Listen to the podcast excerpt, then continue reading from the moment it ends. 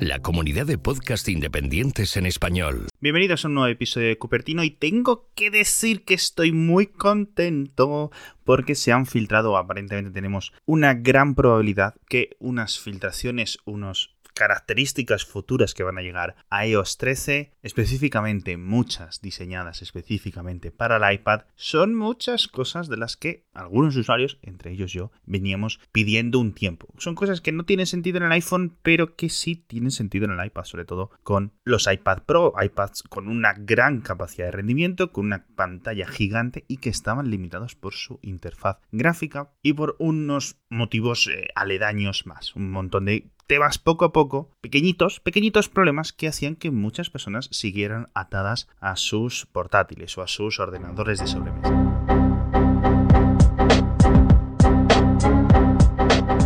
Esta filtración de 9 to 5 Mac, ah, escrita por Guillaume Rambo, que es un desarrollador brasileño bastante experto en estas cosas, dice que fuentes conocedoras del desarrollo de la aplicación. Yo entiendo que esto es una filtración que viene directamente de ingenieros o ex ingenieros de Apple que se lo han contado.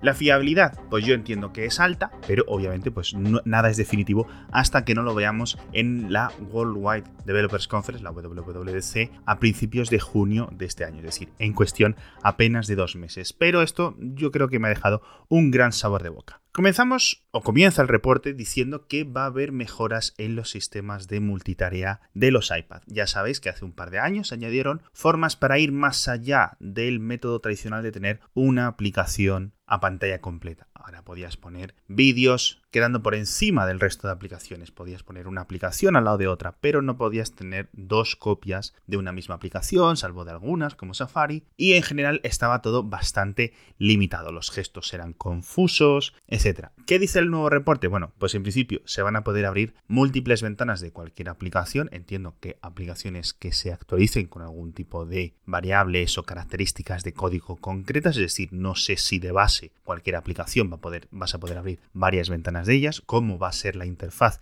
que te decida cuándo abres una ventana y cuándo abres una segunda ventana, y además que las vas a poder mover flotando de un lado a otro, más similar a cómo lo haces en un ordenador de escritorio como en un sistema como Windows, como macOS, como Linux, etc. No que las aplicaciones van a quedar flotando, de nuevo, como en un sistema operativo de escritorio, sino que las vas a poder mover con el dedo de un lado a otro fácilmente. De nuevo, la interfaz como está ahora, mm, te acostumbras, no es hiper fácil, es algo confusa, pero es algo a lo que te acostumbras. Y también parece, según entiendo yo la explicación que da, de nuevo, de segunda mano, esta filtración, dice que vas a poder tener estas múltiples ventanas, estas múltiples instancias acopladas en tres dimensiones, es decir, puestas una encima de otra como si fueran un listado de capas. Entonces, bueno, pues es una forma más de ir un poco más allá. Ya sabes que iOS creó este sistema de pestañeado, por ejemplo, automático para los desarrolladores, y ahora, bueno, pues tienes este tipo de acumular ventanas de múltiples programas, de múltiples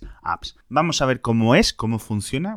tendremos que esperar a WWDC, ya digo, para ver cómo funciona, pero me parece un paso necesario. Aquí tengo que decirlo de siempre, está bien que el iPad para el 90% de los usuarios, para el 90% que se utiliza, al igual que el iPhone, es perfectamente capaz, es perfectamente suficiente con una pantalla o con una aplicación, mejor dicho, a pantalla completa. Esto es lo normal. Entonces, más allá de ahí, que un usuario avanzado, que un usuario en un momento determinado quiera tener una aplicación al lado de la otra, quiera usar múltiples aplicaciones en un momento porque esto le ayuda, tal. Bueno, sí, que vaya mejorando, o es una cosa que a lo mejor no debería de haber llegado en iOS 13, debería haber llegado hace un par de años. Pero bueno, yo no sé yo no voy a ser quien diga lo fácil que ha sido hacer esto. Yo entiendo que esto es un proceso complicado, que las cosas de Palacio van despacio y que, bueno, de nuevo, reiterar, me hubiera gustado que esto estuviera con iOS 10, con iOS 11, pero bueno, al menos parece que ya va a llegar. También va a mejorar todos estos elementos de conseguir o de coger con el dedo objetos, elementos de una aplicación y poder arrastrarlos hacia otra aplicación. Esto es muy útil, sobre todo con el lapicero, con el Apple Pencil.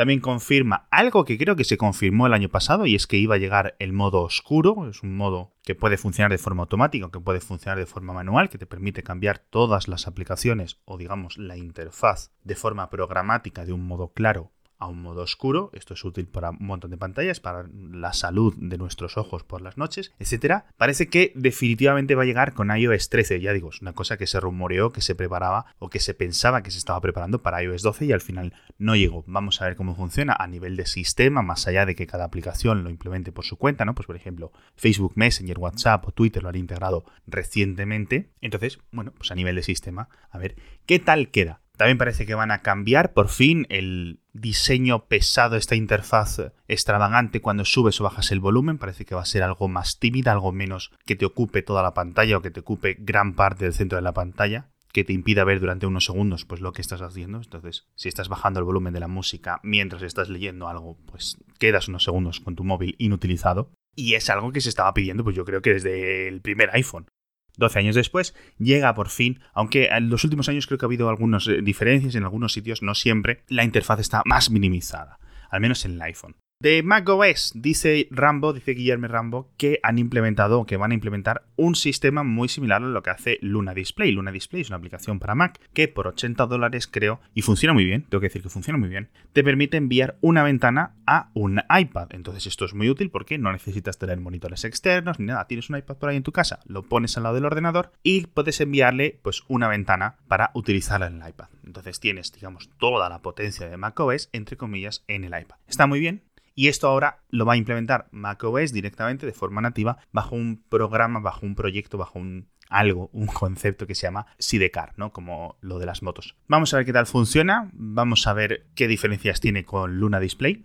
Y vamos a ver si esto es algo que, por favor, por favor, yo creo, yo espero que en algún momento del futuro tengamos algo invertido a Luna Display. Es decir, que desde un iPad puedas enviar las ventanas, las aplicaciones a diferentes monitores externos, porque esto es una de las cosas que yo creo que serían perfectas para algunos usuarios como yo, pero en general yo creo que muchas personas saldrían beneficiadas, de tal forma que gracias al USB-C y toda la magia que tiene este protocolo de transferencia de datos, el Thunderbolt, etcétera, pues puedas tener un par de monitores o al menos un gran monitor donde estés viendo la información que esté en tu iPad Pro. Ya hemos explicado en Cupertino en algunas ocasiones las dificultades de que, claro, tú tienes un monitor, el monitor no es táctil, pero el iPad sí es táctil, con lo cual tú puedes ver las cosas, pero no puedes interactuar con ellas. Pero oye, al menos puedes tener una pantalla de 21, 24, 27 pulgadas, 28 pulgadas, incluso 30, yo que sé, una tele incluso. Y en esas ver las aplicaciones al tamaño que tú quieras. E incluso, bueno, imagínate, pues puedes tener cuatro aplicaciones en cuatro cuadrantes, puedes tener tres columnas de una forma más grande. Esto lo que te permite es tener un iPad mini, por ejemplo,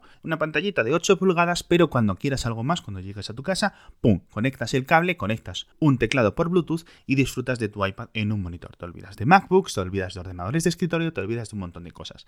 No sé si esto llegará en algún momento, yo es una cosa que yo no sé si estoy predicando en el desierto, pero yo creo que, no sé qué opináis vosotros los oyentes, yo creo que esto tendría sentido, ¿no? Ya digo, no todo el sentido del mundo porque la pantalla del monitor pues no sería táctil, tendrías que controlar de forma remota. No creo que Apple en ningún momento decida añadir cursor, control o soporte para cursor en el iPad, aunque podría ser, yo espero que pues, oye, pues tendría sentido, ¿no? Un cursor que te sirva como elemento alternativo al dedo, elemento alternativo al Apple Pencil pero bueno, esto ya sería algo que a mí yo creo que este sería el momento, en el, el momento que Apple implementase esto, yo creo que ya me olvidaría de comprar MacBooks, me olvidaría de comprar Surface, me olvidaría de comprar Lenovos. Nada, yo creo que el iPad para mí y para un montón más de personas sería ya, digamos, el ordenador perfecto pesa poco, es muy potente, cuesta mucho menos que un ordenador potente, la batería dura un montón y encima tienes un montón de flexibilidad. Ya, yo creo que sería el tema perfecto para muchos. Y encima, pues si necesitas algo más concreto, pues puedes tirar de elementos, de soluciones como Citrix o de elementos similares para virtualizarte ¿no? a un ordenador o a un computador remoto. Esto en iOS, esto en macOS, pero también hay un nuevo reporte, una nueva filtración también de Rambo, muy interesante en la que especifica que la aplicación Encontrar a mis amigos y la aplicación Encontrar a mis dispositivos, la de Find My iPhone, encontrar mi iPhone, que te permite encontrar el Apple Watch, que te permite encontrar los AirPods, etc., van a quedar unificadas en una nueva mm, super aplicación en la que va a estar todo, ya digo, unificada. Vas a poder saber dónde están las localizaciones de tus amigos que la tengan compartida en, en todo momento, recibir alertas, etc. Y además, pues vas a poder ver dónde tienes tu iPad, dónde tienes tu cacharro, dónde está no sé qué, no sé cuánto. Todo esto se puede compartir, por ejemplo, para que la gente sepa dónde estás tú, dónde está tu Apple Watch, dónde están los elementos que tú quieras. Esto me parece muy interesante, pero sobre todo lo más interesante, según este reporte, Apple estaría trabajando en unas plaquitas de control, unas balizas identificadoras muy similares a las de Tile, escrito Tile, que seguro que conocéis un montón, que las podrías colocar en las llaves, en la cartera, en el mando de la tele, en un montón de sitios, en tu mochila, en tu bolso, etc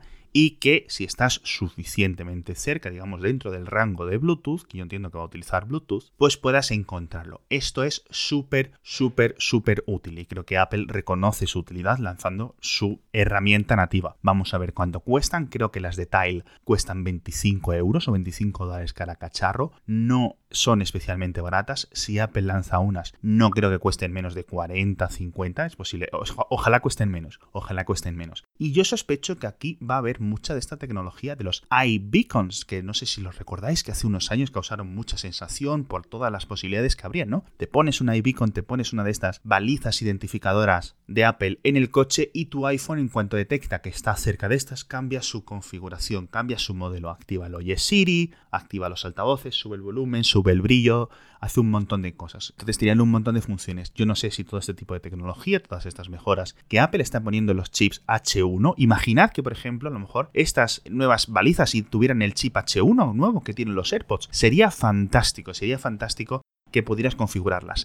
Y además parece que vas a poder compartir los permisos de quién puede ver la localización de esto, quién puede encontrar esto, pues digamos con tus contactos, con tus familiares. Con lo cual, bueno, pues te pones esto en el mando de la tele o en tu cartera y en vez de tener que estar, oye, ¿dónde tengo la cartera? No sé qué, no sé cuándo. Le das al móvil o vas rápidamente a la web de Find My iPhone y puedes encontrarlo, puede incluso emitir un sonido. Yo no sé si va a tener lo de emitir sonidos y solamente vas a poder detectarlo, digamos, jugando a este juego de frío-caliente, ¿no? Que tienes que jugar con las Espero que tengan una especie de emisor de sonido, pero entiendo que si le meten el IB con el chip H1, el no sé qué, no sé cuánto, pues al final te vas a encontrar con unas pequeñas balizas que la batería pues le va a durar poquito o unos días y que van a ser muy importantes y muy potentes, pero van a costar una barbaridad de dinero. Pero, pero, yo creo que esto es una de las cosas que más me han animado, ¿no? Estos reportes. Vamos a ver en qué queda la cosa. Vamos a ver también cómo se cargan, cómo las puedes cargar. Vamos a ver si las puedes cargar de forma inalámbrica simplemente recargándolas por la noche en un cargador de estos